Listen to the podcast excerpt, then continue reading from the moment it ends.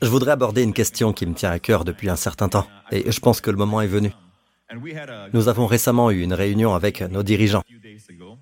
Il y avait tout le monde. Puis il y a eu une séance de questions-réponses avec le pasteur Prince. Amen. Il pouvait donc poser toutes les questions qu'il voulait. Amen. Sauf la question à un million de dollars. Adam avait-il un nombril? Quoi qu'il en soit, ils m'ont posé toutes sortes de questions et c'était super. J'ai vraiment aimé répondre aux questions. Avant que je ne m'en rende compte, la soirée était terminée. Alors, une deuxième réunion pourrait avoir lieu. Par ailleurs, à l'une des questions posées, je me suis rendu compte que, en fait, je faisais un sourire à Gideon, qui était à ma droite, le pasteur Gideon, car nous parlions justement de cela avec les autres dirigeants. L'une des choses à propos des gens qui reçoivent la grâce, c'est que parfois ils, ils reçoivent la grâce, mais ils ne comprennent pas l'importance des œuvres ou d'être diligent ou de travailler dur. Amen. Dieu attend de nous que nous soyons diligents. La Bible dit à plusieurs reprises, la main des personnes actives ou des diligents, selon Darby, est source de richesse. Amen. La Bible dit que Joseph était un homme diligent. La Bible dit qu'en tant qu'employé, nous devrions servir nos maîtres. Certaines Bibles disent employeur. Aujourd'hui, le terme employeur serait utilisé, n'est-ce pas? Et la Bible dit, je paraphrase, pas seulement sous leurs yeux, comme le feraient des êtres désireux de plaire aux hommes, mais de tout leur cœur pour le Seigneur. Le contexte est celui de l'employé et de l'employeur. À l'époque, il y avait des serviteurs et des maîtres. Tout ce que vous faites, faites-le de tout votre cœur comme pour le Seigneur et non pour des hommes. Ainsi, quoi que vous fassiez sur votre lieu de travail, faites-le comme pour le Seigneur. Amen.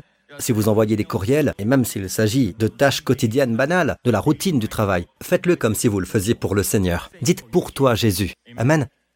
Amen. Dites dans votre souffle, pour toi Jésus, quand vous faites quelque chose de banal, vous vous dites, mais pourquoi je fais ça? Pourquoi est-ce que j'exerce ce métier? Dites, Seigneur Jésus, à partir de maintenant, je vais avoir cette attitude. C'est pour toi. Sachant, dites ceci, sachant. Vous devez le savoir. Pour que le verset 23 se produise, vous devez savoir ceci. Sachant que vous recevrez du Seigneur, pas de votre patron. Et parfois votre patron ne remarque même pas ce que vous faites. Et parfois votre patron récompense la mauvaise personne. N'est-ce pas? Vous recevrez un héritage pour récompense. Vous voyez, sachant que vous recevrez du Seigneur, pas de votre patron, vous recevrez un héritage pour récompense. En effet, le Seigneur que vous servez, c'est Christ. Vous servez le Seigneur Jésus-Christ. Nous parlons ici de récompense. Amen. Dieu vous bénira, Dieu vous récompensera. D'accord? Cela ne passera pas inaperçu aux yeux de notre Seigneur. Amen. Mais bien souvent, nous oublions que Dieu nous instruit pour notre bien, notre profit. En fait, dans Ésaïe 48, il est dit ceci. Voici ce que dit l'Éternel, celui qui te rachète, en s'adressant aux croyants, n'est-ce pas? Celui qui te rachète, le Saint d'Israël. Moi, l'Éternel, ton Dieu, je t'instruis pour ton bien. Je te conduis sur le chemin à suivre. Rappelez-vous ceci, lorsque Dieu vous enseigne, il vous instruit toujours pour votre bien. La Bible a été écrite pour votre succès. Elle n'a pas été écrite pour son succès, parce qu'il a déjà beaucoup de succès. Il a donc écrit le livre de la sagesse en cette année de sagesse Chesed. Amen. J'espère que vous lisez le livre des Proverbes et que vous priez pour la sagesse chaque jour. Ainsi, quelle que soit la situation à laquelle vous êtes confronté, Dieu a une sagesse pour vous dans sa parole, par son esprit. Et ce sont là les deux principaux moyens, par sa parole et par son esprit, de vous conduire, de vous guider chaque jour. Mais rappelez-vous ceci, quoi qu'il vous enseigne, que ce soit à partir de sa parole ou lorsque vous écoutez la prédication qui est tirée de sa parole, car je prêche la parole, seule la parole peut aider les gens. Amen. Seule la parole vous instruit pour votre bien. Seule la parole peut vous faire prospérer, dit la Bible. Dieu dit à Josué, qui doit prendre la relève après la mort de Moïse, que ce livre de la loi ne s'éloigne pas de toi.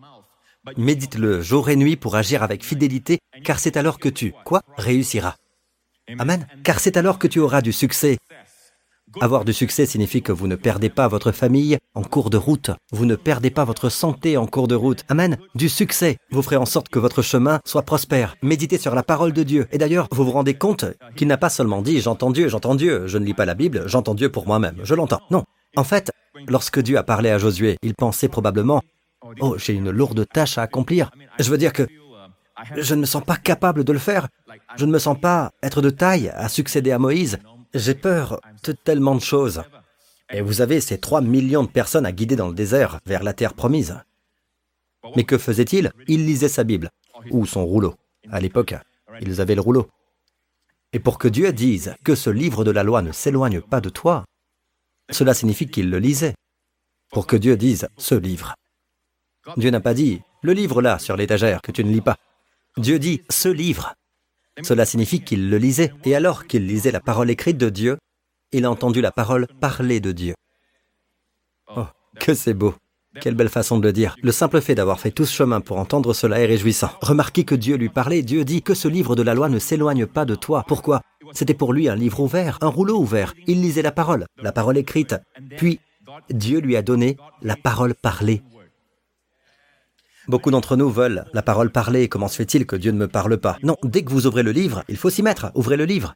Amen. Écoutez la parole et Dieu vous parlera. Et même si vous écoutez une prédication, un sermon prêché, Amen, s'il est rempli de la parole, Dieu vous parlera à partir de la parole.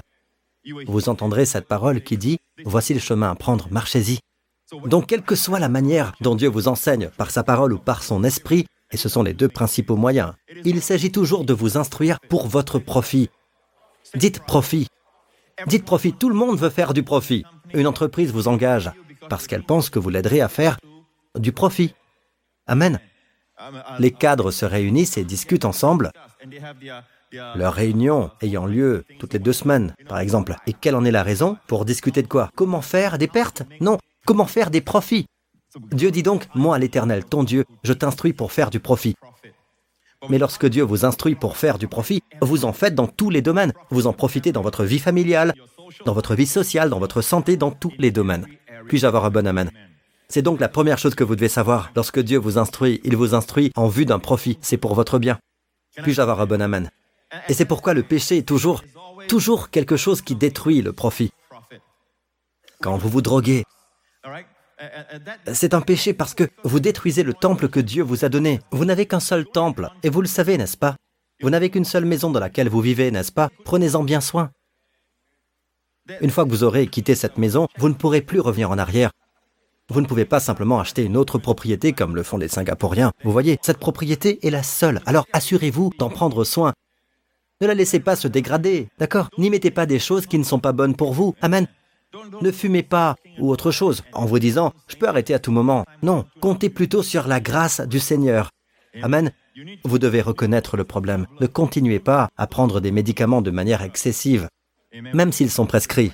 Ah, écoutez, je place là un mot d'avertissement. N'arrêtez pas vos médicaments si votre médecin vous a dit de prendre ces médicaments en telle quantité. Soyez prudent. N'arrêtez pas subitement votre traitement. Il pourrait y avoir des conséquences graves à cela. Consultez votre médecin. Ce que je veux vous dire, c'est que vous avez souvent recours à certains médicaments, comme le paracétamol. Peu importe la douleur, paracétamol. Supportez le mal de tête pendant un certain temps. D'accord? Demandez à Dieu de vous toucher et croyez en lui, car vous avez toujours recours à ces médicaments. Et vous savez qu'ils sont accompagnés d'un avertissement, n'est-ce pas? Alors, vous vous exposez également à leurs effets secondaires. Ce que Dieu crée n'a pas d'effet secondaire. Quand l'homme crée une boisson, il y a beaucoup d'effets secondaires. L'eau de Dieu, personne ne peut l'améliorer. Personne ne peut améliorer l'eau. D'accord Buvez beaucoup d'eau. Dieu soit loué. D'accord. Donc, Dieu vous apprend à profiter dans tous les domaines. Comment le fait-il? Par sa parole et par son esprit. Cela nous amène à la question suivante. Pasteur Prince, je crois au repos. Vous savez, nous apprécions tous l'enseignement que vous nous avez donné sur le repos. Et le repos donne de la force. Dites, le repos donne de la force. Et c'est vrai, Amen. Mais la cour extérieure, dans le tabernacle de Moïse, la cour extérieure est très très occupée. Les gens amenaient leurs moutons, les prêtres les tuaient, les égorgeaient, écorchaient leur peau, mettaient tout en ordre sur les bassins de bronze. Puis le feu s'élève, la fumée s'élève, et le peuple s'en va pardonner parce qu'il a transféré ses péchés sur l'agneau. Tellement occupé. Toute la journée, les gens venaient. Vous savez, on, tuait et, et on plaçait l'animal sur l'autel. Il y avait toutes sortes d'activités à l'extérieur. Mais quand vous arrivez dans le Saint des Saints, le calme. Parfait. Pas d'activité. De même, vous pouvez être occupé à l'extérieur, mais vous êtes tranquille à l'intérieur. C'est ce que Dieu veut pour vous. Je n'ai jamais enseigné à ne rien faire. Il ne faut pas s'asseoir et dire ⁇ Je me détends, l'ami, Détends-toi. Et vous ne faites rien. La Bible dit en fait, et l'apôtre de la grâce, Paul, a dit, si quelqu'un ne veut pas travailler, qu'il ne mange pas non plus. Vous ne m'avez pas bien entendu, alors je vais faire un pas en avant et le répéter. Si quelqu'un ne veut pas travailler, qu'il ne mange pas non plus. En fait, la Bible dit dans 1 Timothée 5, si quelqu'un ne prend pas soin de sa famille proche, il est pire qu'un non-croyant. Vous créez donc cette idée. Vous savez, Pasteur Prince, je ne fais que me détendre. J'entre dans son repos. Non, je l'ai dit à plusieurs reprises, et c'est une définition. Si vous entendez cette définition, rappelez-vous d'où elle vient. J'ai partagé il y a de très nombreuses années ce que le Seigneur m'a dit. Le repos est une activité dirigée. Le repos n'est pas l'inactivité. Le repos est une activité dirigée. Amen. Parfois, lorsque vous essayez, vous vous sentez frustré. C'est le Seigneur qui vous dit, lève-toi et fais quelque chose. Amen. Amen. Commencez à chercher un emploi ou autre chose. Parfois, par exemple, votre enfant se comporte mal. Il ou elle manque de respect à sa mère. Non pas parce que l'enfant est fatigué, mais parce qu'il est tout simplement grossier et dit des choses inappropriées et apprend des choses négatives à l'école ou ailleurs. Dans une telle situation, vous pourriez penser ce n'est pas grave, je vais lui faire preuve de grâce. Cependant, une voix intérieure vous dira peut-être non, il faut agir. Et si vous n'imposez pas une certaine discipline, vous ne ferez qu'accroître la frustration. Vous avez peut-être l'impression d'être au repos, mais l'Esprit de Dieu vous dit non. Et lorsque vous obéissez à sa parole, alors il y a le repos. Il y a du repos dans votre esprit, il y a du repos dans l'esprit de votre épouse, d'accord? Même si ça ne se voit pas, le repos est là. Puis la Bible dit dans Proverbe, corrige ton fils et il te laissera en repos. Il y a du repos pour tout le monde, et même pour lui.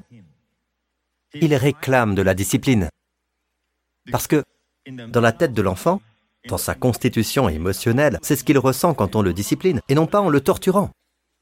Alors n'insinuez pas que le pasteur Prince enseigne à maltraiter les enfants, enfin, vous pouvez dire ce que vous voulez. Chacun fait, fait, fait ce qui lui plaît, plaît, plaît. Nous, nous nous réjouissons avec le Seigneur. Amen. Mais j'enseigne la discipline. Les enfants savent que lorsqu'ils sont disciplinés, ils se sentent vraiment aimés. Donc vous lui donnez du repos. Puis-je avoir un bon Amen? Le principe numéro un est donc de toujours se rappeler que Dieu nous instruit pour notre bien. Et comment le fait-il? Il nous guide, il nous enseigne. Et l'enseignement n'est pas toujours agréable. Vous savez, les chrétiens, et surtout les chrétiens charismatiques, vous voyez, ils sont parfois si instables. Pas tous, Dieu merci, pas beaucoup dans cette église, je l'espère. Mais ils sont un peu instables. Ils viennent et disent, eh bien, Dieu m'a dit de venir dans cette église. Je m'inquiète pour ces personnes. Est-ce que vous appréciez le sermon? Vous sentez-vous chez vous ici? Est-ce que dans votre esprit, vous sentez que Dieu vous parle dans cette église? Au lieu de dire toutes ces choses, ils disent ⁇ Dieu m'a dit de venir ici ⁇ Appréciez-vous la prédication du pasteur Prince? Euh, non. Pas spécialement. En fait, j'ai mes propres opinions à ce sujet. Mais alors, pourquoi êtes-vous ici? Dieu m'a dit de venir. Je vous garantis que Dieu vous dira aussi de partir. Un jour. Amen. Et vous savez, quand Dieu lui dira de partir, quand il est instruit et quand il est discipliné, ou quand il est corrigé. Il partira. Et soudain, il dira à quelqu'un d'autre, Dieu m'a dit de partir. D'accord, le nom de Dieu est malmené. Et oui, pourquoi ne pas dire, j'ai décidé de partir N'est-ce pas? Donc, comment savez-vous qu'une église est faite pour vous? Quand vous êtes dans l'église, il y a la vie. Et vous trouvez que Dieu se révèle à vous. Vous trouvez des réponses. Vous trouvez que, vous savez, que vous êtes plus fort quand vous rentrez chez vous. Vous vous sentez nourri. Amen. On vous nourrit.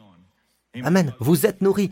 Même lorsque le pasteur Prince s'égare dans ses anecdotes, il me parle. Vous savez, j'ai vraiment l'impression qu'il me parle. Cela signifie donc que je suis votre pasteur. Amen. Si ce n'est pas le cas, il y a une autre église pour vous. Et il y a beaucoup de bonnes églises à Singapour. Amen, cela me préoccupe. Vous savez, j'ai partagé avec les autres dirigeants il y a quelques jours qu'il y a une histoire dans la Bible où il y a un groupe de personnes qui est venu à David quand David était dans le désert avec ses guerriers. Amen, il n'était pas encore roi, il était dans le désert. Ces hommes sont venus et l'un d'entre eux a appelé Amasai. Et Amasai a dit, nous sommes à ton service, David, nous sommes avec toi. Et David dit, êtes-vous à mon service ou au service de mes ennemis? David aurait dû dire, êtes-vous au service du Seigneur? Donc David n'était pas spirituel, n'est-ce pas? Non, il était intelligent. Il n'a pas demandé Êtes-vous au service du Seigneur? Car sinon ils auraient pu dire Nous sommes au service du Seigneur. Non, un bon dirigeant dit Êtes-vous à mon service? Cela peut sembler égoïste et égocentrique, mais ce n'est pas le cas. C'est de la sagesse dans le leadership. Êtes-vous à mon service? Et la Bible dit que la réponse est que l'Esprit est venu sur cet homme pour répondre à David. Pourquoi l'Esprit viendrait-il sur lui pour répondre à cette question? Et voici sa réponse. Il a dit, Nous sommes à ton service, David. Nous sommes avec toi. ils ont fait partie des guerriers de David. Amen. Car vous savez pourquoi Dieu utilise les gens. Vous dites, je suis au service du Seigneur. Amen. Et vous savez quoi? Vous pouvez faire ce que vous voulez. Vous ne pouvez être tenu responsable de quoi que ce soit. Il n'y a personne à qui rendre des comptes. Mais dans l'environnement de l'Église, en cas de problème, avant d'envisager le divorce, vous consultez un autre couple, vous consultez les pasteurs, vous consultez les conseillers, vos responsables de groupes de soutien. Amen. Vous vous adressez à eux. Pourquoi? Parce que Dieu utilise des individus. Et souvent nous voulons que Dieu nous parle directement. Et parfois Dieu veut vous rendre humble. Et Dieu veut que vous appreniez l'humilité. Dieu veut que vous appreniez à enseigner. En fait, dans 1 roi 3, juste après que Salomon ait demandé la sagesse de Dieu, le chapitre suivant, le chapitre 4, parce que 4 vient après 3, vous savez ce que j'ai trouvé au chapitre 4 Rien d'autre qu'un compte-rendu de ses ministres dans son gouvernement. Et l'un d'entre eux est un homme. La Bible dit son ami, l'ami du roi. Il a même donné la priorité à l'amitié. Amen. Et, mais plus d'un d'entre eux sont des enregistreurs. Amen. Ce sont des gens qui sont, l'un d'entre eux est littéralement dans l'hébreu, historiographe, pour rappeler au roi. Il y a des gens qui notent tout ce qui s'est passé et qui le rappellent au roi. Il y a des années, j'ai demandé au Seigneur, Salomon vient de recevoir la sagesse. C'est l'homme le plus sage qui ait jamais existé sur la planète Terre à cette époque. Bien sûr, Jésus est plus grand que Salomon, n'est-ce pas? Mais à cette époque, il est l'homme le plus sage, d'accord? Mais la toute première chose qu'il a faite a été de s'entourer d'hommes sages. Parce que la Bible dit, et l'a écrit dans Proverbe, celui qui marche en compagnie des sages devient sage. Et non seulement cela, mais il s'est mis dans une position où ils lui ont rappelé. Vous voyez, plus vous êtes sage, plus vous ne prenez pas les choses pour acquises. Vous devez vous entourer de personnes qui vous rappellent des choses, de personnes qui peuvent parler dans votre vie. Donc la première personne est en fait le prêtre. Il a un pasteur. Le tout premier nom qui dirige l'ensemble de l'administration est le pasteur. Il a mis les choses spirituelles en premier. Il a un prêtre qu'il peut consulter. Vous pouvez le considérer comme un PDG. Mais cette personne, elle vaut des milliers de milliards aujourd'hui. Si l'on tient compte de l'inflation et de tout le reste, il est trillionnaire. Amen. Et pourtant, il dirige une entreprise prospère grâce à un pasteur qu'il peut consulter. Bon, ne me demandez pas de vous consulter. Ce n'est pas possible. D'accord Mais mon leadership s'étend sur mon personnel, sur tous les responsables de groupes de soutien. Et jamais, jamais je ne prendrai une décision importante sans les consulter. Celui qui marche en compagnie des sages devient sage. Amen. Eh bien, Pasteur Prince, je ne crois pas à cette histoire de soumission et tout ça. Et je crois que Dieu m'a parlé, je vais suivre mon chemin. Eh bien, c'est ce qui se passe quand on ne comprend pas ce que Jésus a fait. Quand il avait 12 ans, la Bible dit qu'il était dans le temple. Écoutant tous les... Vous savez, c'est étonnant, la Bible dit contempler la beauté du Seigneur. La gloire morale de Jésus. Voyez la beauté de notre Seigneur Jésus, qui, même à l'âge de 12 ans, ne prêchait pas comme le sermon sur la montagne. Il posait des questions les écouter et poser des questions à tous les rabbins qui étaient là.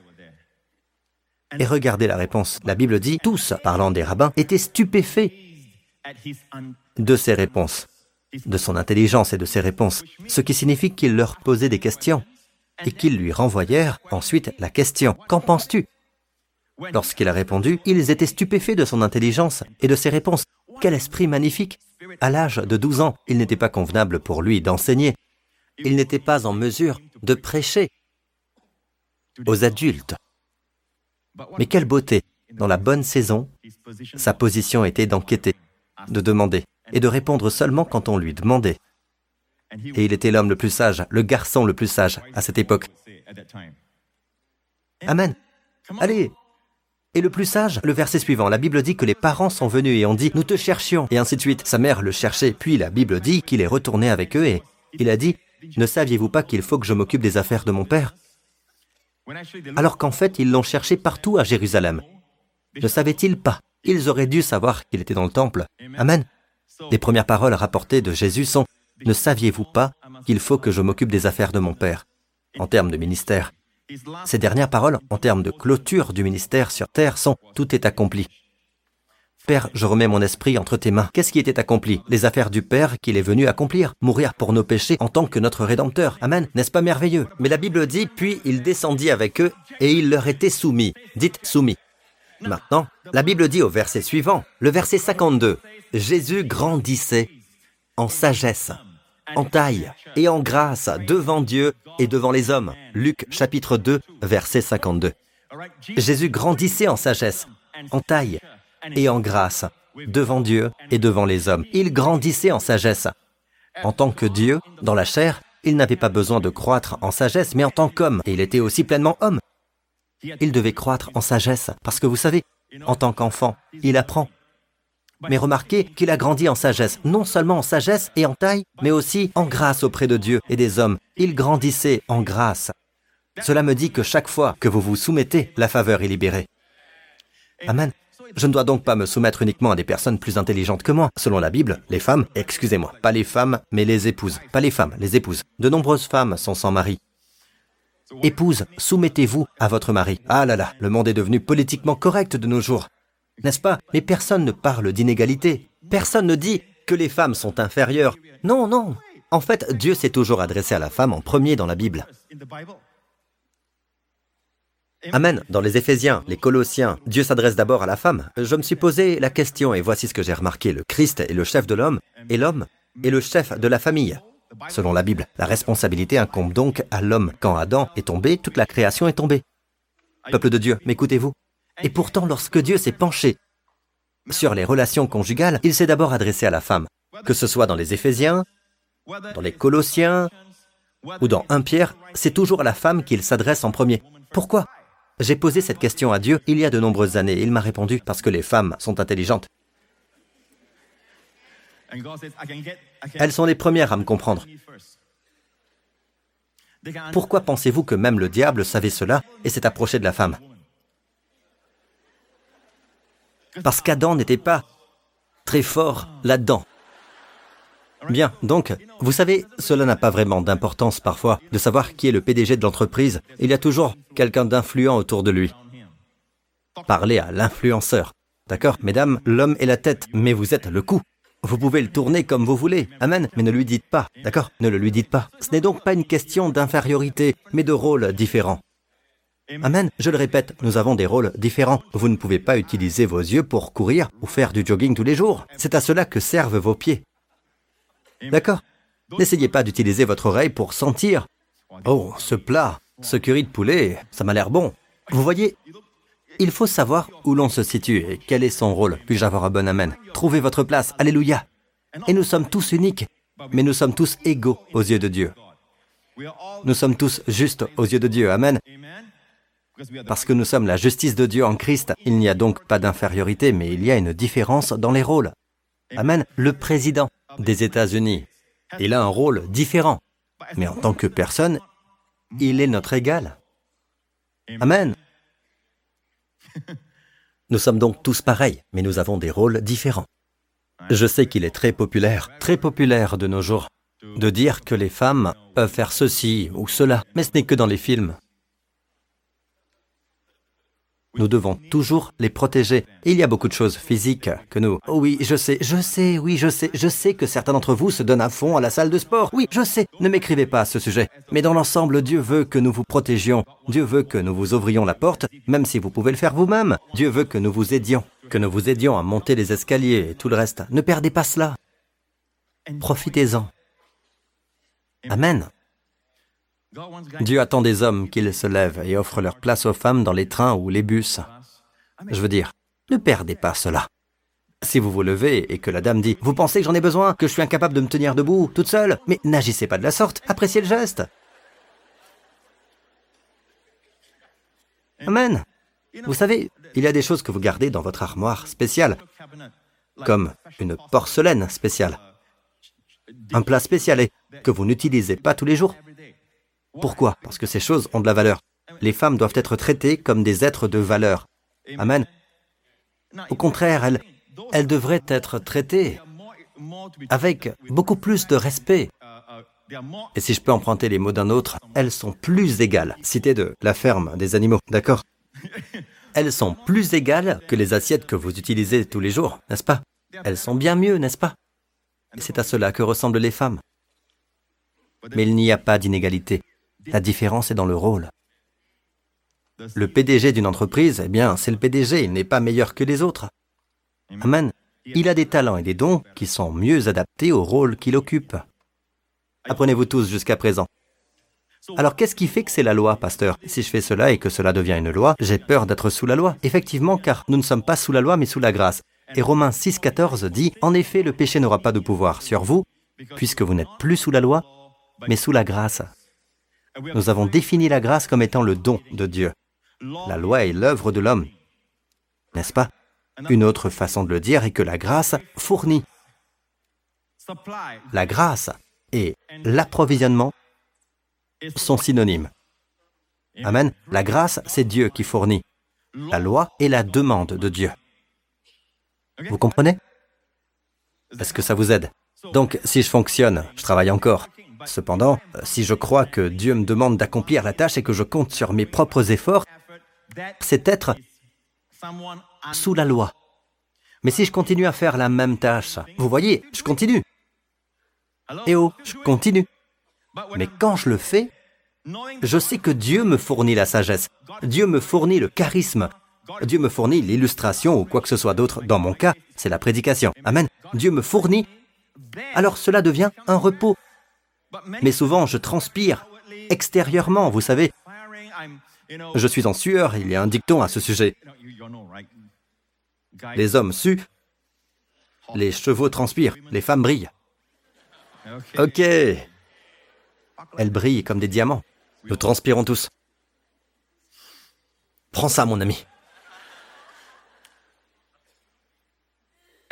Et chaque fois que vous faites quelque chose, que vous vous dites ⁇ Ah, j'ai tellement de choses à faire aujourd'hui, tellement de choses à faire ⁇ en fait, vous êtes soumis à la loi. Mais si vous dites ⁇ Waouh, j'ai tellement de besoins, aujourd'hui je vais recevoir un plus grand approvisionnement de la part de Dieu. Je vais voir ce qu'il me donne. Je vais m'y attendre. Vous êtes sous la grâce. Peuple de Dieu, dites Amen. Il y a donc une place pour les récompenses dans le royaume de Dieu. Amen.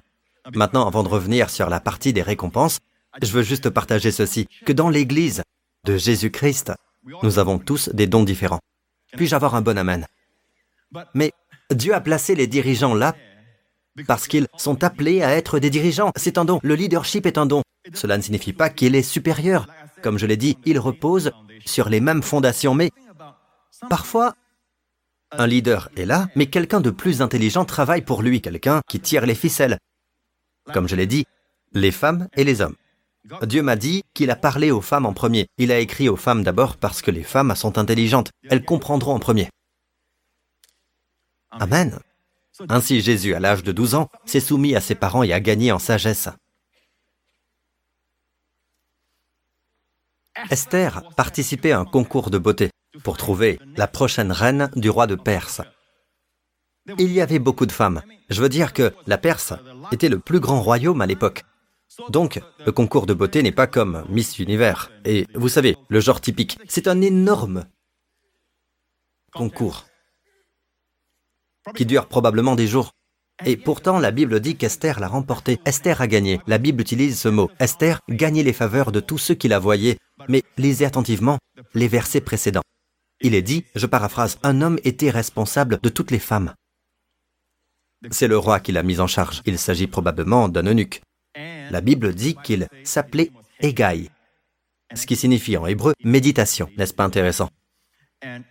Esther ne voulait rien. La Bible dit que toutes les femmes peuvent se baigner pendant six mois d'huile de myrrhe si elles le souhaitent.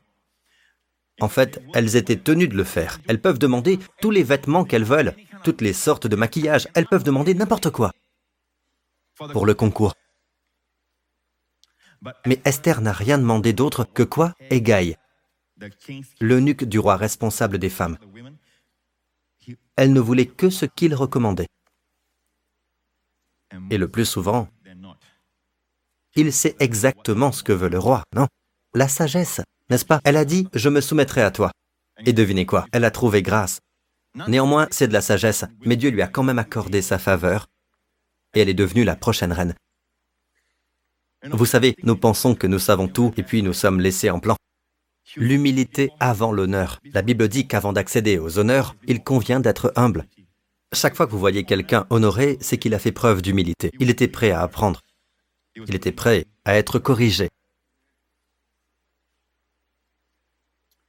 Parfois, les gens se confient à moi et je leur demande, voulez-vous de l'aide, un guide, un conseil, ou vous ne faites que me raconter ce qui s'est passé? Parce qu'il y a une différence, vous savez. Il y a des gens qui ne font que vous le dire.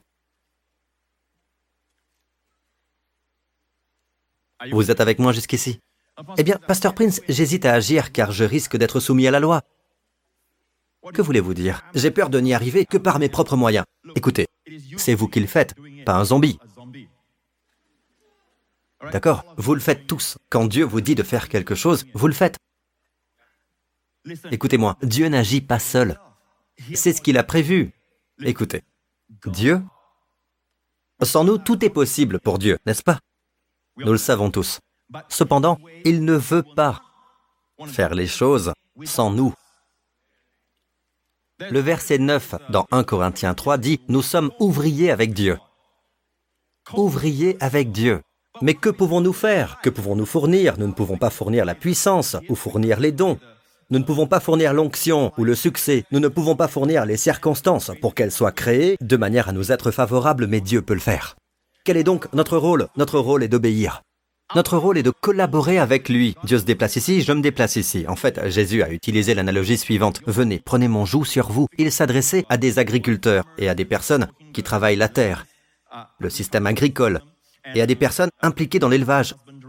Et il leur a dit, Prenez mon joug sur vous, mon joug est doux, mon fardeau est léger. Ils l'ont donc compris. Pour former un jeune bœuf, ils accrocheront le joug au prochain bœuf plus âgé. Amen. Et le bœuf plus âgé est plus expérimenté. Le bœuf plus jeune ne l'est pas. Mais quand le bœuf plus âgé veut aller à droite et que le plus jeune veut aller à gauche, il vaut mieux qu'il tourne à droite parce que le bœuf plus âgé est plus fort. Sinon, il aura un torticolis. C'est pourquoi on utilise le mot entêté pour désigner les gens qui se rebellent. Vous savez, il s'agit d'aller dans le sens de Dieu. Lorsque Dieu vous dit de faire quelque chose, vous marchez avec lui. Puis-je avoir un bon amen? Amen. Et Dieu va à droite, vous allez à droite. Dieu va à gauche, vous allez à gauche. Parfois, Dieu ne bouge pas. Et vous vous arrêtez. Quand Dieu s'arrête, vous vous arrêtez. Mais quand Dieu bouge, vous bougez. Amen. Quand le bœuf le plus âgé veut boire à la mare d'eau, il veut boire. L'autre dit, eh bien, je viens de boire il y a peu, je n'ai pas vraiment soif. Eh bien, vous feriez mieux de boire. Il vous incite à boire. Parfois, lorsque vous regardez la télé, il n'y a rien d'intéressant à l'écran, vous ne faites que vous détendre. Et au fond de votre cœur, il y a quelque chose qui vous dit, lisez le livret du pasteur Prince.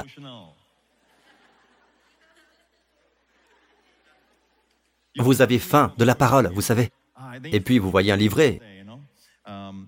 Celui que vous posez là, dans votre maison au cas où les gens viendraient. Ah oui, il est spirituel, vous voyez, les livrets du pasteur Prince sont là. Vous voyez le genre. Et vous voulez l'ouvrir. Ah, vous voyez.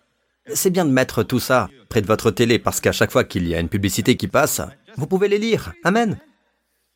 Amen. Et mettez-en aussi autour de vos toilettes, de la cuvette, dans cette zone. Vous voyez ce que je veux dire? On obtient beaucoup quand on est détendu. C'est étonnant de voir comment Dieu peut vous parler avec le peu que vous lisez. Il y a des fois où Dieu dit ⁇ Ouvre-le, ouvre-le ⁇ et vous ne voulez pas le lire, je le ferai plus tard. Mais plus tard, lorsque vous l'ouvrez, le flux n'est plus là. Oui, ça arrive. Pourquoi? Quand il boit, vous avez intérêt à boire. Vous serez très bien nourri. Amen. Quand il ne boit pas, et que vous essayez de le faire, c'est tellement fastidieux. Combien en ont fait l'expérience dans leur vie? Maintenant, vous savez ce que c'est le fait de ne pas être sous la loi? L'apôtre Paul l'a écrit aux Galates. Galates 5, verset 18, je pense. Il est dit, cependant, si vous êtes conduit par l'Esprit, vous n'êtes pas sous la loi. N'ayez donc pas peur. Oh, il s'agit de la loi, c'est la loi. Non, êtes-vous conduit par l'Esprit? Si vous faites quelque chose et que vous êtes conduit par l'Esprit, vous n'êtes pas sous la loi. Eh oh si l'esprit vous conduit, vous n'êtes pas sous la loi. Vous voyez, si je vous enseigne simplement à être conduit par l'esprit, alors vous pourriez ne pas prendre la responsabilité de vos actes, ne pas parler aux autres, écouter les conseils des sages, etc. Je ne fais que suivre l'esprit. C'est pourquoi je devais d'abord créer toutes ces fondations. Il est important que vous compreniez cela. Mais en fin de compte, permettez-moi de vous dire que Dieu veut que chaque croyant soit guidé par l'esprit. Puis-je avoir un bon amen? Et même le conseil. Il faut écouter le conseil pour savoir si ce dernier confirme ce que l'on a dans l'esprit. Par ailleurs, le conseil ne vous dira jamais d'aller à l'encontre de la direction désignée par Dieu. Il ne vous dira jamais d'aller à l'encontre de vos vœux de mariage. Il ne vous dira jamais d'aller à l'encontre de la parole de Dieu qui qualifie les choses de morales ou d'immorales. Bien sûr, vous pouvez aller à l'encontre de ce qui est immoral, mais pas ce qui est convenable et juste. Il ne vous dira jamais, oui, c'est bien de commettre l'adultère dans votre cas parce que votre femme ne réagit pas comme elle le devrait. Jamais, il ne faut jamais avoir l'idée que cela vient du Saint-Esprit. Assumez la responsabilité de vos actes. Sois un homme, sois un homme. Amen. Grandissez et dites, oui, je l'ai fait. J'ai commis cet acte. D'accord? Ne blâmez pas Dieu. Et ne demandez pas à votre femme d'étudier la Bible avec vous. Cela m'écœure d'entendre que des gens qui commettent l'adultère étudient la Bible. Vous êtes dans l'erreur. Approchez, approchez, approchez. Paf Vous voyez ce que je veux dire? Désolé, désolé. Ouh, mon frère. Tu veux faire ça, n'est-ce pas, Lawrence Pas vrai? Ils ont besoin d'être secoués. Vous voyez ce que je veux dire? Soyez un homme. Et si cette femme, vous savez, bon, bref, je ne veux pas entrer là-dedans, d'accord? Je ne veux pas aborder ce sujet. Tout le monde ne sourit pas, donc... Comment savez-vous que vous êtes sous la loi? Vous n'êtes pas conduit par l'esprit. Mais si vous êtes conduit par l'esprit, vous n'êtes pas sous la loi, ce qui signifie que vous êtes sous la grâce. Il ne s'agit pas de mourir à la loi et d'être libre de faire ce que l'on veut. Non, nous sommes morts à la loi pour être mariés à Jésus-Christ. Et il va nous conduire par son esprit. Amen. Comment le Seigneur nous conduit-il? Eh bien, le soir de la Pâque, au Cénacle, Jésus a dit à ses disciples, Je vous ai dit cela pendant que je suis encore avec vous. Quand le Saint-Esprit, le consolateur, le paraclet, celui qui vient à côté de vous pour vous aider. Maintenant, il va venir et il va vous enseigner toutes choses. Voyons ensemble ce verset en question. Il viendra, d'accord? Jean 14. Il vous enseignera toutes choses. Verset 26, et vous rappellera tout ce que je vous ai dit. Dites toutes choses. Peu importe dans quel domaine, mais pour certains cela se limite à la Bible. Non, toute chose signifie toute chose. Il vous enseignera toutes choses c'est-à-dire l'éducation des enfants, votre travail, votre carrière, votre vie sociale. Quel que soit le domaine, Jésus vous enseignera toutes choses. Et ensuite, vous rappellera tout ce qu'il vous a dit, tout ce que Jésus vous a dit. Vous avez entendu ce que le Seigneur a dit et il vous le rappellera. Vous voyez, le Saint-Esprit est aussi un rappel, un historiographe. Amen. Et il s'agit d'un autre chapitre, mais Jésus dit dans le Cénacle, Il révélera ma gloire. Le Saint-Esprit ne révèle jamais la gloire de l'homme, il vient toujours révéler la gloire de Jésus. Dieu vous apprend les voies de la réussite pour que vous glorifiez Jésus. Amen. Il veut que votre vie, votre mariage, vos enfants, votre personne tout entière rayonne de la gloire de Dieu. Quand Dieu faisait ce qu'il voulait, personne n'était malade, ce n'est que lorsque l'homme a péché que la maladie est apparue. Lorsque Dieu agissait à sa guise dans le jardin, personne n'était pauvre. La pauvreté est apparue lorsque l'homme a péché. Quand Dieu décidait, il n'y avait pas de stress. Pas besoin de psychiatre. Quand Dieu faisait ce qu'il voulait, tout était parfait. Devinez quoi? Lorsque vous suivez la voie de Dieu, il vous apprend à réussir. Peu importe si les gens me critiquent en disant que c'est l'évangile de la prospérité que je prêche, amenez-les avant la chute d'Adam et posez la question quand Dieu avait sa façon de faire? Quand le monde était sous l'autorité de Dieu, comment était-il? Y avait-il de la pauvreté? Y avait-il des hôpitaux? Non, il y avait l'abondance, la paix. Et quand Jésus dit que ta volonté soit faite sur la terre comme au ciel, comment est le ciel? Y a-t-il des hôpitaux au ciel? Y a-t-il une cour suprême au ciel? Y a-t-il? D'ailleurs, le tribunal qui est au ciel est le trône de la grâce pour nous. Il y a un tribunal au ciel, d'accord? Mais je parle de lieu pour vous juger, pour vous envoyer en enfer. Non, il n'y en a qu'un, le trône de Dieu. Et grâce à cela, tous les croyants ne seront pas envoyés dans le lac de feu. Amen. Tous les croyants ne se tiendront jamais devant le grand jugement du trône blanc. Ils se tiendront devant le siège de Christ. Il s'agit là d'un tout autre message que j'ai partagé une autre fois. Regardez, écoutez, écoutez-moi. Tout est parfait. Au ciel, vous marchez dans les rues d'or. La musique est harmonieuse. Personne n'est désaccordé. Même vous. Vous avez un nouveau corps. Vous serez au diapason. Souriez à votre voisin et dites-lui, il y a de l'espoir pour toi, mon ami. Parce que tout à l'heure, pendant le culte, je vous le dis, j'étais en train de prier. Je priais, je priais. Vous avez remarqué que je chantais plus fort. D'accord Vous savez maintenant pourquoi. J'essaie d'étouffer votre voix. Nous sommes tous parfaits, même les moustiques. vont commencer à glorifier Jésus. Plus de Nyamok. Vous savez ce qu'un Nyamok C'est le mot malais pour moustique. Bien, tout sera ainsi.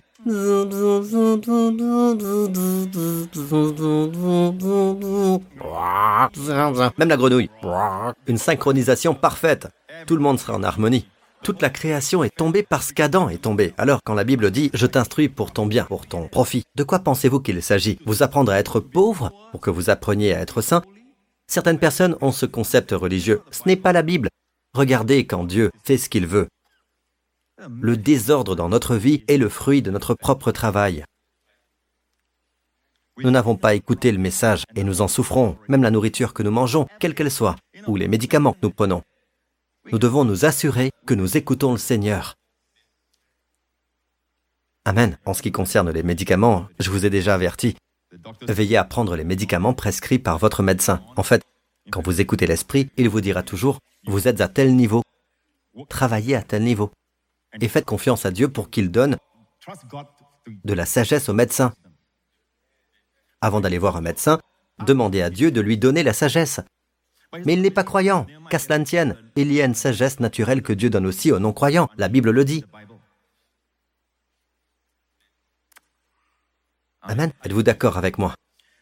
Cela vous amène à la chose suivante. Quel que soit votre problème, quelle que soit la difficulté à laquelle vous êtes confronté, quelle que soit la question urgente à laquelle vous êtes confronté actuellement, que devez-vous faire Tout d'abord, priez Dieu pour qu'il vous donne la sagesse. Jacques 1. Si l'un de vous manque de sagesse, en fait, ce verset vient après le passage qui ajoute plus de contexte. La partie précédente traite des salutations et autres, puis des épreuves. C'est donc dans le contexte des épreuves. Ne traversez pas une épreuve sans demander à Dieu de la sagesse. Et les gens, vous savez, je leur demande, avez-vous demandé la sagesse de Dieu? Ah, euh, non. Vous savez pourquoi? Parce que vous pensez que vous pouvez vous en sortir par vous-même. Vous pensez que quelqu'un va venir vous aider ou quoi que ce soit d'autre. Vous vous attendez à ce que les choses s'arrangent naturellement. C'est pourquoi vous n'avez pas demandé la sagesse à Dieu. Donc, dans n'importe quelle épreuve, la première chose à faire est de demander à Dieu de la sagesse. Si l'un de vous manque de sagesse, qu'il la demande à Dieu, qui donne à tous simplement. Darby dit libéralement. Regardez la nature de votre Père. Votre Père céleste, il donne libéralement. Dites libéralement. Non, pas comme ça. Plus fort, voyons. Dites-le à haute voix, libéralement. Amen, libéralement. Libéralement. Et ne faites pas de reproches ou sans faire de reproches, sans faire de reproches. Darby dit qui ne fait pas de reproches. Il ne vous reproche pas de demander la sagesse. En fait, il se réjouit que vous demandiez la sagesse. Lorsque Salomon a demandé la sagesse, la Bible dit que le discours a plu au Seigneur.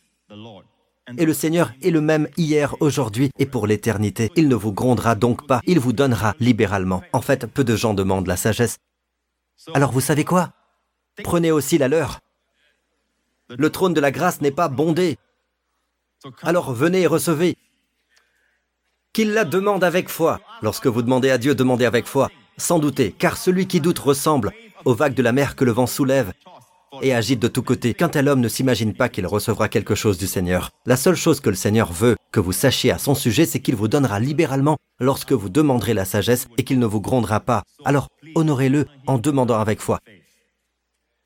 Donc, après avoir demandé la sagesse à Dieu, dites Père, donne-moi la sagesse à ce sujet au nom de Jésus. Et alors, seulement alors, vous pouvez vous lever. Amen. Vous n'avez pas de réponse dans votre tête, mais vous avez reçu la sagesse. Peut-être qu'elle n'a pas encore été transmise à votre compréhension. Ensuite, continuez à aller de l'avant. C'est là que le Saint-Esprit commence à vous guider. D'accord? Mais après avoir demandé la sagesse, vous pouvez vous attendre à ce que le Saint-Esprit vous conduise et vous guide. Et c'est pourquoi, revenons à Jean. Jean 14 dit, Je vous laisse la paix. Immédiatement après la mention du Saint-Esprit, Jésus a mentionné le Saint-Esprit vous enseignant toutes choses.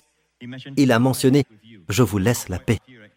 Il y a quelques dimanches, un garçon a cité Jean 14, verset 27. Oui, il a mémorisé ce verset. Pas dans votre service, dans le deuxième service. Mon fils s'est approché et a donné son verset à mémoriser. Je vous laisse la paix, je vous donne ma paix. Pourquoi Jésus a-t-il mentionné la paix après avoir parlé du Saint-Esprit qui vous enseigne toutes choses? Parce que le Saint-Esprit enseigne sur la longueur d'onde de la paix. Donc, si vous faites quelque chose et que vous n'avez pas la paix, ne le faites pas. Vous êtes sur le point de vous lancer dans un changement de carrière. Et plus vous en parlez à votre femme, plus vous en discutez, bien sûr, vous pesez le pour et le contre, n'est-ce pas? Vous consultez vos responsables, vos pasteurs, si vous voulez. Très bien, parlez simplement des avantages et des inconvénients et de tout cela. Ne comptez pas uniquement sur vous-même.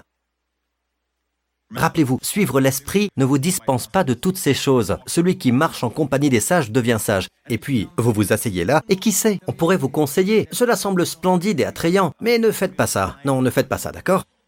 Je connais un ami qui l'a fait et qui a eu une très mauvaise expérience. Dieu merci, au moins vous savez. Vous consultez des gens et vous vous renseignez auprès de conseillers. La Bible dit, le salut réside dans un grand nombre de conseillers. Elle ne dit pas dans un grand nombre d'amis. Il doit s'agir de conseillers, de personnes qui ont le conseil et la sagesse de Dieu. Et il y en a beaucoup dans cette Église. Oh là là, je dois dire Amen à tout cela moi-même. Amen, Pasteur Prince, Alléluia. Doutez-vous de la présence de conseillers et de gens sages parmi nous? Il y en a beaucoup, assis au premier rang. Amen. Je suis certain qu'ils sont sages. Comment? Ils font semblant d'écouter. Alors je sais qu'ils sont sages. Oui, même quand ils baillent. Même quand ils baillent. D'accord Vous savez comment il baille ou pas? Je sais comment il baille. Il baille la bouche fermée. Vous l'avez déjà vu bailler la bouche fermée? Il fait comme ça. D'accord, il me regarde puis.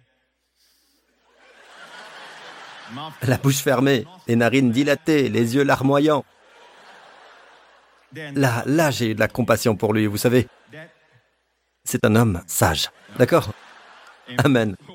Bref, il y en a beaucoup dans cette église, d'accord? Et beaucoup d'entre eux sont vos dirigeants. Les leaders, on les a repérés, on les a testés au fil du temps. Et avant de signer un contrat, vous savez, si vous sentez qu'il n'y a pas de paix, alors, alors arrêtez-vous un moment, discutez avec votre femme. Si votre femme vous dit, je ne sais pas pourquoi, ne lui répondez pas. Je ne sais pas pourquoi, je ne sais pas. Donne-moi une raison valable. Je ne sais pas pourquoi. Les femmes sont plus intuitives. C'est pour cela que la femme est restée au milieu du jardin.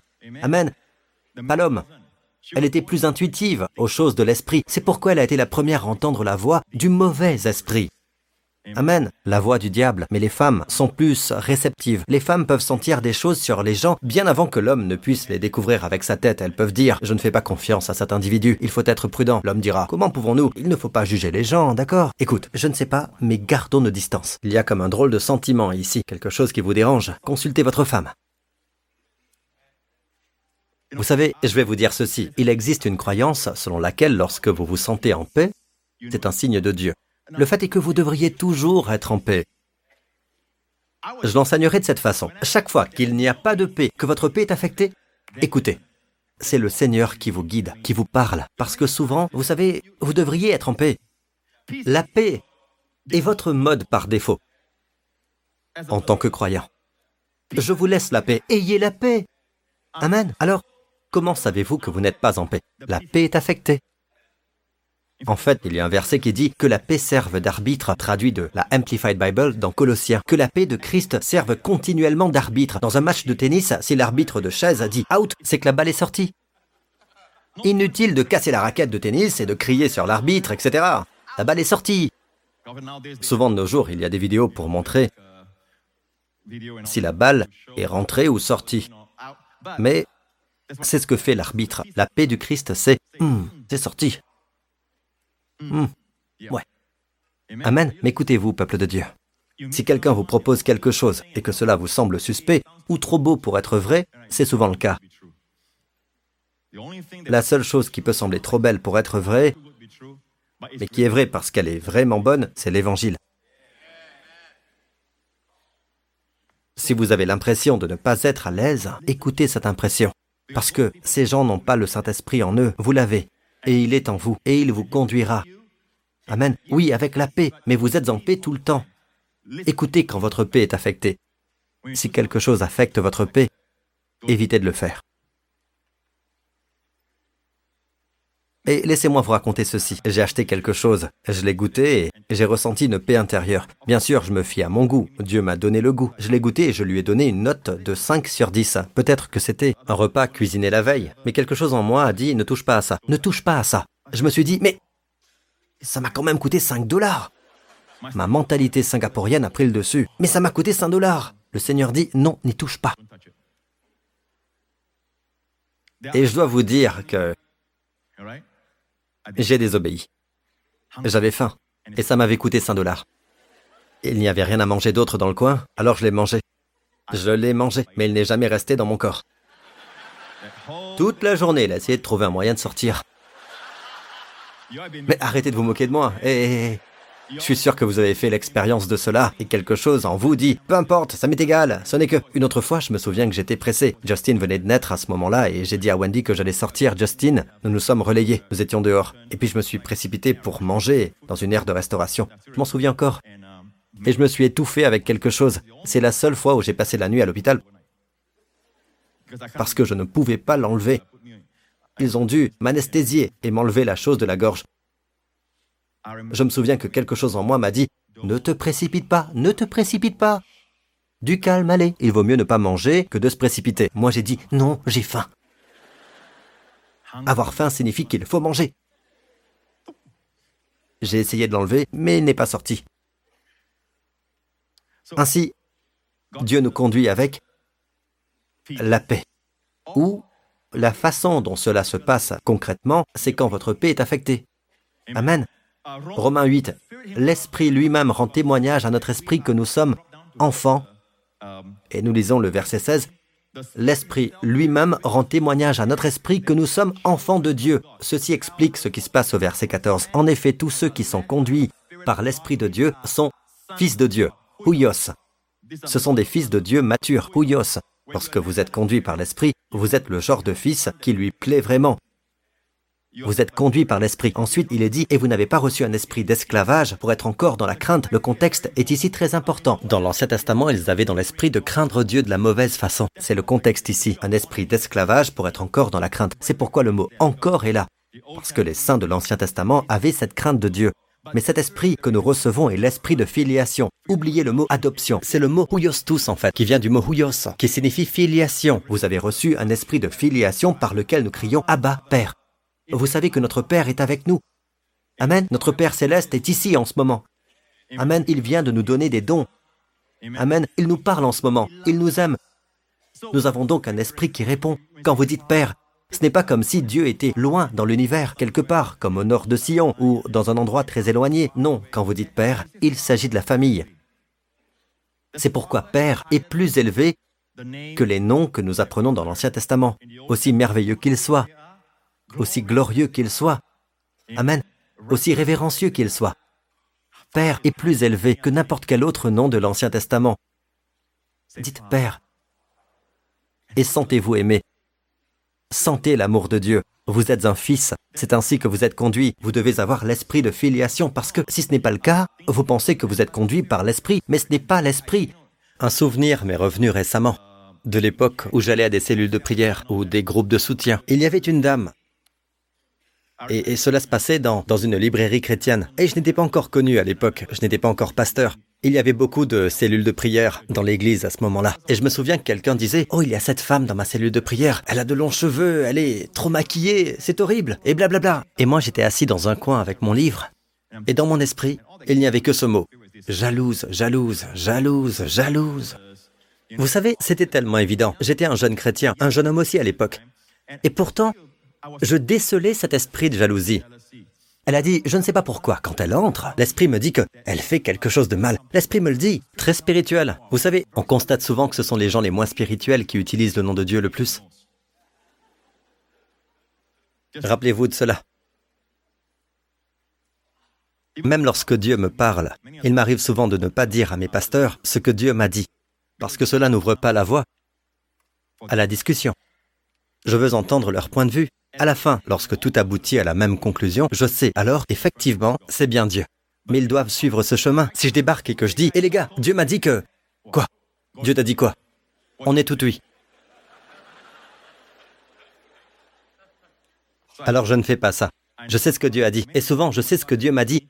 Mais j'ai besoin qu'il me suive dans ce voyage. J'ai besoin qu'il témoigne.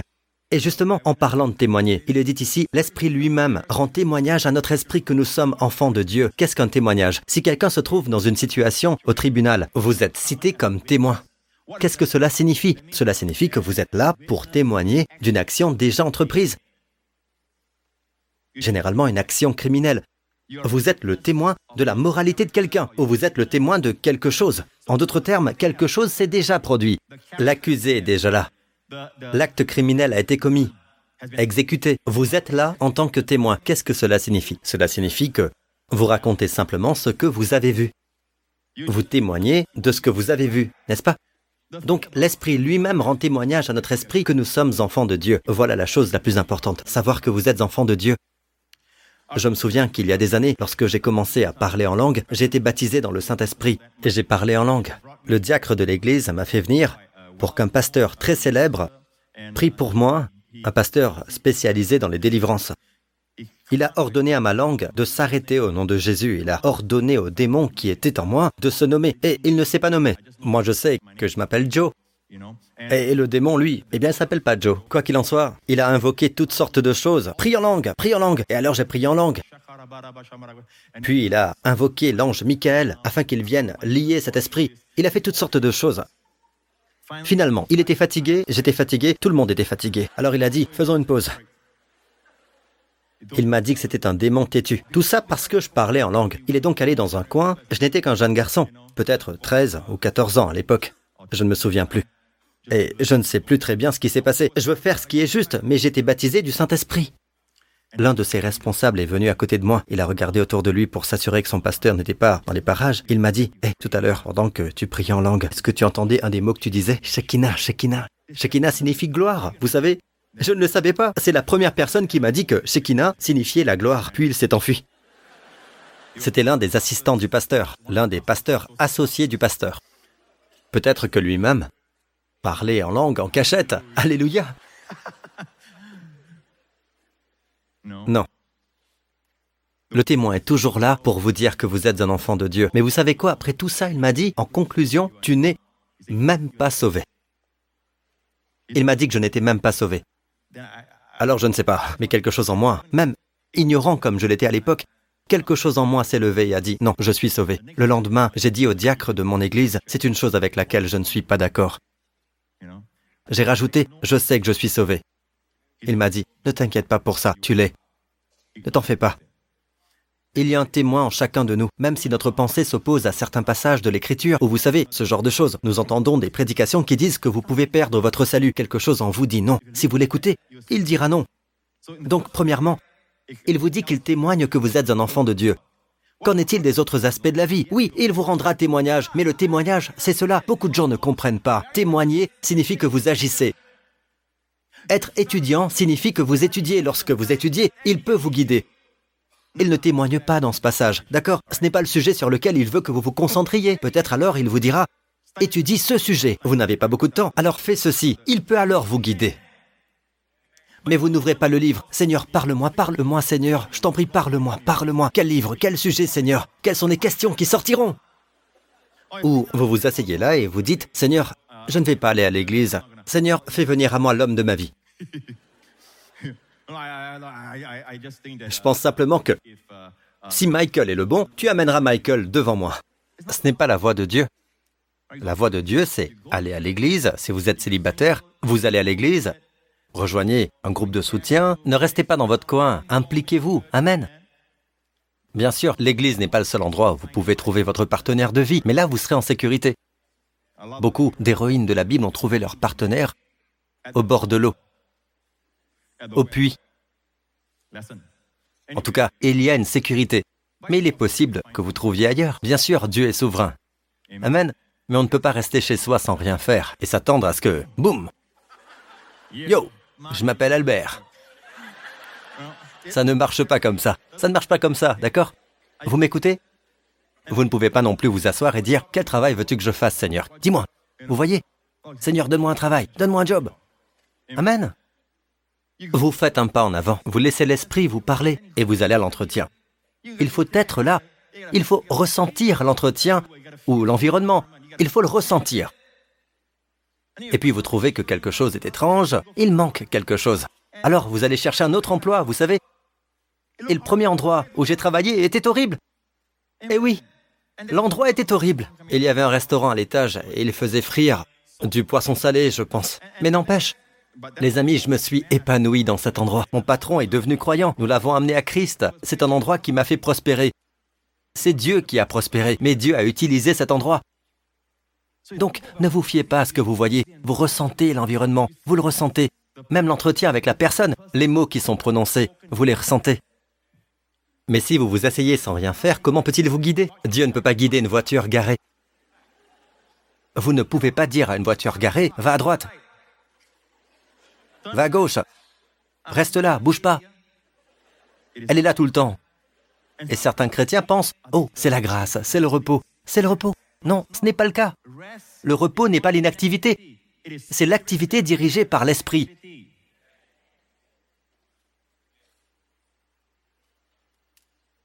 Amen. Ce n'est pas l'inactivité. Parfois, lorsque vous êtes inactif, vous vous sentez blasé, vous vous sentez frustré parce que l'Esprit de Dieu veut que vous fassiez quelque chose. Levez-vous, Amen. Et autre chose, ce n'est pas parce qu'une chose est difficile qu'il s'agit de la loi. Je ne veux pas aller à la salle de sport. Pourquoi? La loi, le légalisme. Vous brossez-vous les dents tous les jours? Avez-vous envie de vous brosser les dents tous les jours? Prenez-vous un bain tous les jours? Parfois, c'est vrai, il est tard. Avez-vous envie de vous doucher tous les jours? Il y en a plein qui ne disent pas Amen. Et le regardent, certains me disent qu'ils ne se douchent pas du tout. Hey De toute la semaine Bon. Bon, il y a des fois où on est fatigué. Ah, il faut se lever. Je viens de rentrer, j'ai pas envie de prendre un bain, mais il le faut, n'est-ce pas? Bon, je parle pour moi. Moi, je ne peux pas aller au lit sans m'être douché. Cela m'est-il déjà arrivé de prendre sommeil sans m'être douché? Oui, mais très vite, je me réveille et je prends une douche. Euh, je suis comme ça. Je suis fait comme ça. Et c'est pourquoi le pasteur Lorenz et moi avons parfois des désaccords.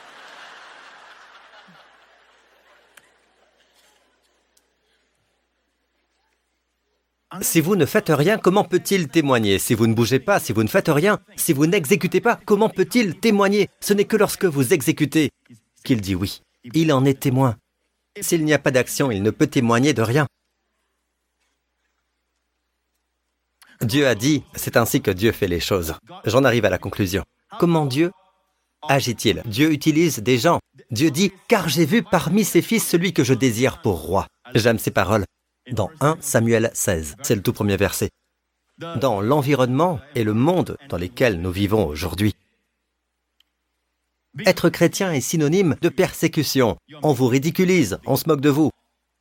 C'est ainsi qu'était Israël à l'époque. Les Philistins se moquaient d'eux. Ils étaient les oppresseurs. Il n'y avait pas de champion.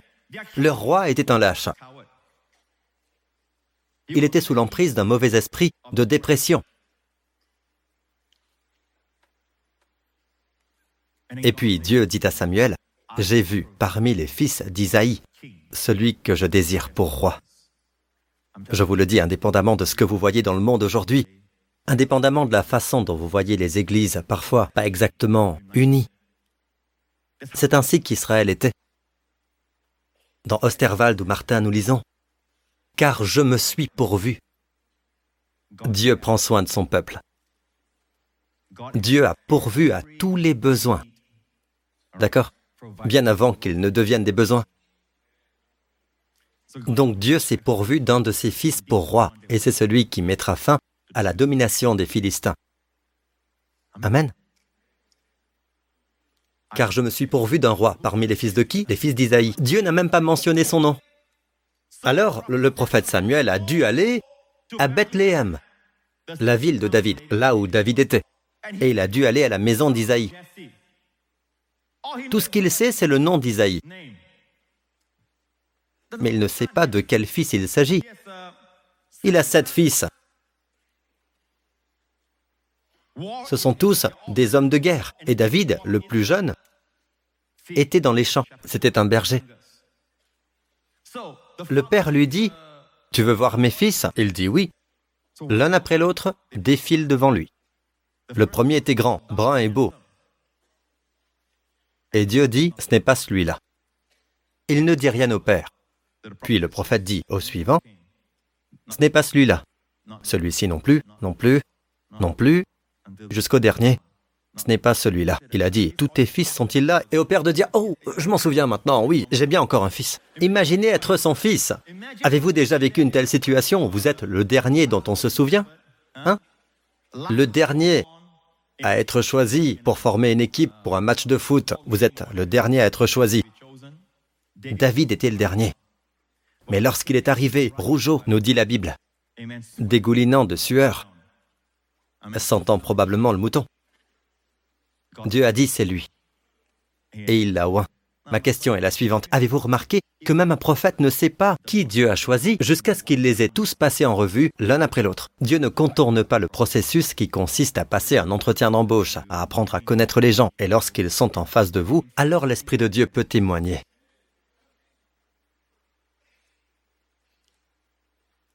Amen. Si vous êtes conduit par l'Esprit, vous n'êtes pas sous la loi. Vous savez, il y a des fois où Dieu dit ne prêchez pas. Mais Dieu dit allez dans le monde entier proclamer la bonne nouvelle, n'est-ce pas? Paul a parfois voulu se rendre en Missie, mais l'Esprit de Dieu l'en a empêché, comme le dit la Bible. Et le verset suivant dit qu'une vision lui est apparue la nuit, celle d'un homme en Macédoine. Dieu ne lui a donc pas permis de prêcher en Asie mineure. Ce n'était pas encore le moment. Il s'agit de la Turquie actuelle. Ce n'était pas encore le moment. Alors Dieu voulait que l'Évangile aille vers l'Ouest, vers les Grecs. Et une vision s'est produite. Mais vous savez, certaines personnes ont cette attitude. Tant que l'évangile est prêché, le reste m'importe peu. Mais peut-être que Dieu ne veut pas que vous prêchiez l'évangile. En ce moment, à cet endroit, il y a un autre endroit pour vous. Et ce n'est pas seulement une porte ouverte. La porte ouverte n'est peut-être pas seulement un signe, mais la porte ouverte en est un. Et quand vous regardez la porte ouverte et le conseil des hommes sages, et ensuite le témoignage de l'Esprit, vous savez que vous êtes sur la bonne voie. Je vous ai déjà raconté l'histoire de Paul, vous en souvenez-vous? Il était prisonnier à bord d'un navire romain en partance pour Rome. Il a dit au centurion, Je vois que la navigation ne se fera pas sans dommage. Mais la Bible dit qu'il a dit au centurion, à l'officier romain, Ne partez pas encore. Je vois que, comment le voit-il Dans son esprit, que la navigation ne se fera pas sans dommage. Mais l'officier se fiait plus au capitaine. Le capitaine, dit la Bible, a remarqué un léger vent. C'est un capitaine expérimenté qui dit à l'officier Levons l'ancre. Vous savez tout ce qui s'est passé, n'est-ce pas? Il y a eu une tempête. Une tempête inattendue appelée Euraquillon, qui s'est déchaînée sur le navire et ils ont tous été déprimés. Pendant des jours et des jours, ils n'ont pas vu le soleil. Il était caché. La Bible nous dit que Paul s'est levé et a dit Mes amis, il aurait fallu m'écouter. Qu'est-ce que j'aime ça Mes amis, il aurait fallu m'écouter. Mais maintenant, je vous invite à prendre courage. Dieu m'a montré qu'aucun de vous ne perdra la vie. Nous devons toutefois échouer sur une île qui s'appelle Malte, ce qui signifie miel, une image du pays du lait et du miel. Quand vous suivez le Seigneur, vous pouvez soit y arriver paisiblement ou en naufrager accroché à une planche. Finalement, vous savez, ce qui devait arriver arriva. La tempête s'est abattue sur le bateau qui a été projeté sur des rochers, l'arrière s'est écrasé et ils étaient tous naufragés accrochés à des planches. Mais durant tout ce temps, Paul disait que ce voyage ne sera pas sans dommage. Combien d'entre vous aimeraient avoir une vision du Seigneur? Vous savez bien, une vision vous vient, vous voyez des choses, d'accord? Vous voudriez tout cela, n'est-ce pas? Mais ne la cherchez pas. Amen. Si vous cherchez une vision, le diable peut vous tromper. Mais demandez, premièrement, demandez à Dieu la sagesse. Demandez toujours la sagesse à Dieu, puis consultez vos dirigeants autour de vous et demandez-leur ce qu'ils ressentent. Ils ont le Saint-Esprit en eux. Il n'y a pas que vous. Consultez-les. Assurez-vous qu'ils sont des conseillers. Ce sont des conseillers, pas seulement des amis. D'accord? Car il y a ce qui est bon et ce qui est divin. Ne vous contentez pas uniquement de faire ce qui est bon. Le bon est l'ennemi du divin. Souvent, on se contente de moins. Alors après cela, demandez à Dieu de vous donner de la sagesse. Demandez conseil et ensuite, écoutez l'Esprit. Agissez. Si vous sentez que c'est la bonne action, vous serez maintenant vraiment sûr. Je ne suis pas trop sûr. Agissez. Amen. Lorsque vous agirez, vous sentirez dans votre esprit si la paix est affectée ou non.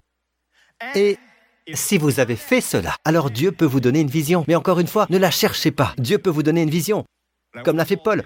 Paul est parti prêcher l'Évangile. Il a demandé à Dieu de lui donner la sagesse, il est parti prêcher l'Évangile, il est entouré de ses amis, Amen. Il allait toujours avec quelqu'un. Et en plus de cela, il a écouté l'Esprit. L'Esprit lui a dit, ne prêche pas en Asie mineure en ce moment. Puis, une vision est arrivée en Macédoine. Je conclurai ce sermon avec ceci. Des années de cela, alors que j'apprenais ces choses, j'étais déjà pasteur à l'époque, mais Dieu m'a amené à approfondir certaines de ces choses. Et je demandais à Dieu de m'enseigner à me mouvoir plus dans l'esprit et plus pour le ministère. Mais le Seigneur m'a enseigné comment marcher avec lui. Je me souviens d'un soir, il y avait la Coupe du Monde. C'était des années de cela. Je me souviens encore, la Coupe du Monde battait son plein et il y avait une réunion avec nos dirigeants dans le bureau. Et la réunion s'est prolongée au-delà de minuit. Et un peu comme pour la dernière Coupe du Monde, les matchs en direct chez nous, on pouvait les regarder dans la nuit. Alors, je roulais un peu vite. Bon, s'il y a des policiers en salle, d'accord, je roulais vite, mais je pense que je respectais la limite de vitesse. Bon, c'était mon équipe préférée qui jouait. Alors j'allais à fond sur la voie rapide. Et soudain, alors que je passais en trombe, j'ai vu quelqu'un en train d'enjamber le séparateur central. D'accord C'était un homme d'un certain âge, alors j'ai continué tout droit. Il n'y avait personne. C'était tard dans la nuit, vers une heure. Je passe à toute vitesse et, vous savez, j'ai vu le vieil homme escalader la cloison centrale. D'accord J'ai passé ma route.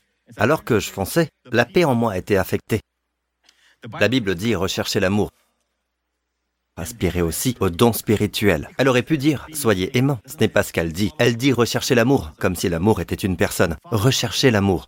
Le Saint-Esprit vous guidera avec la paix et aussi avec son amour. Lorsque vous avez de la compassion pour quelqu'un, envoyez-lui un message. Amen. Vous avez de la compassion pour quelqu'un ou même sur le lieu de travail. Par exemple, les gens chargés de l'entretien. Dans une aire de restauration, ceux qui nettoient, si vous avez comme un élan de compassion pour une personne, donnez-lui un peu d'argent. Vous voyez?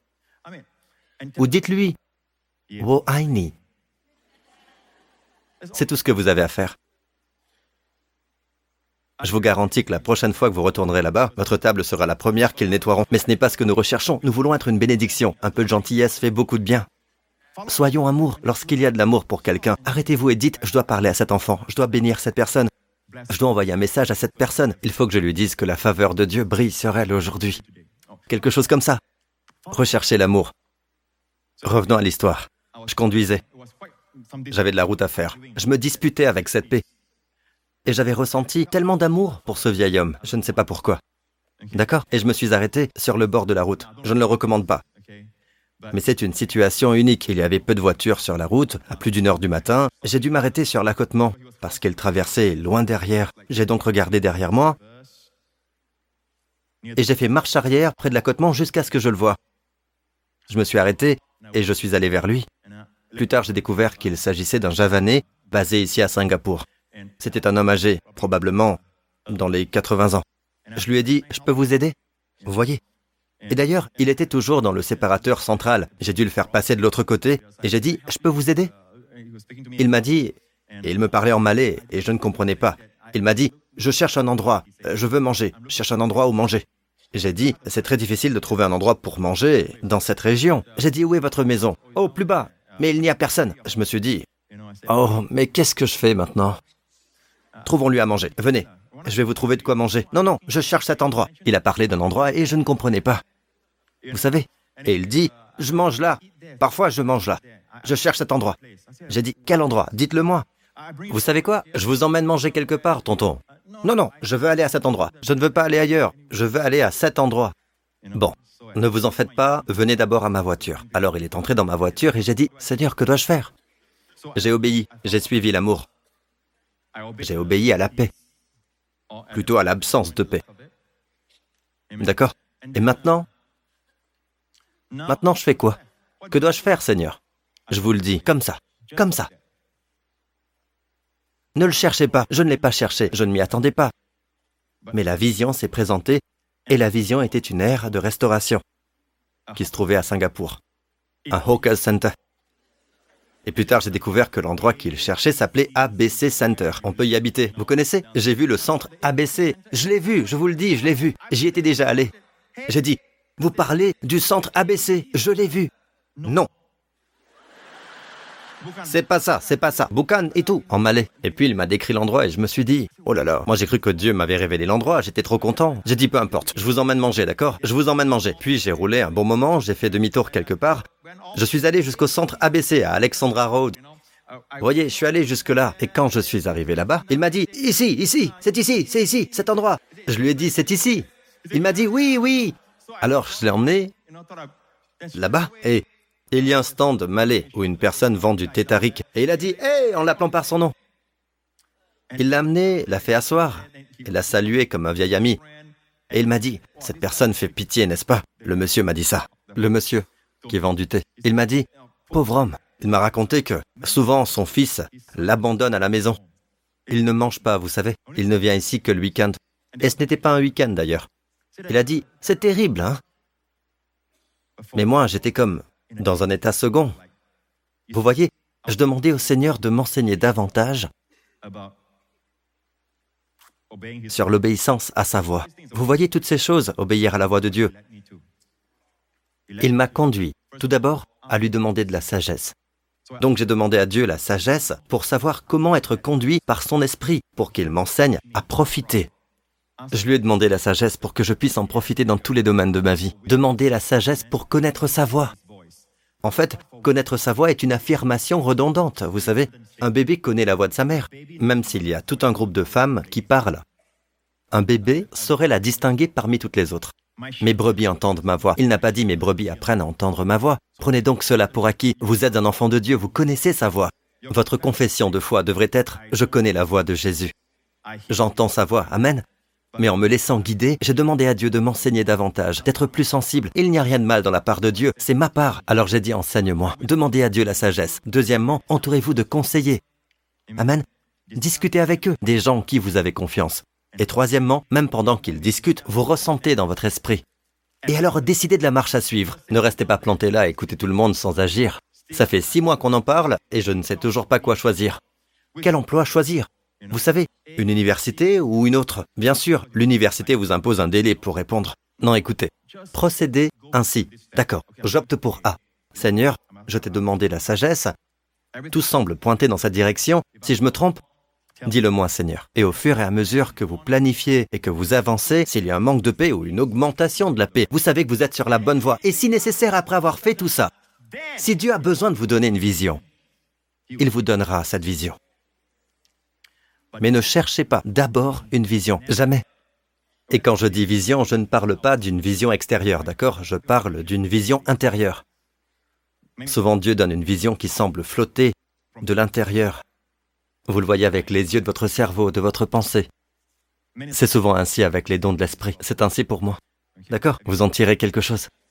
Il y a tellement de domaines à couvrir, mais je prie pour avoir dit ce que le Seigneur veut que je dise. À Jésus soit la louange, la gloire et l'honneur. Alléluia.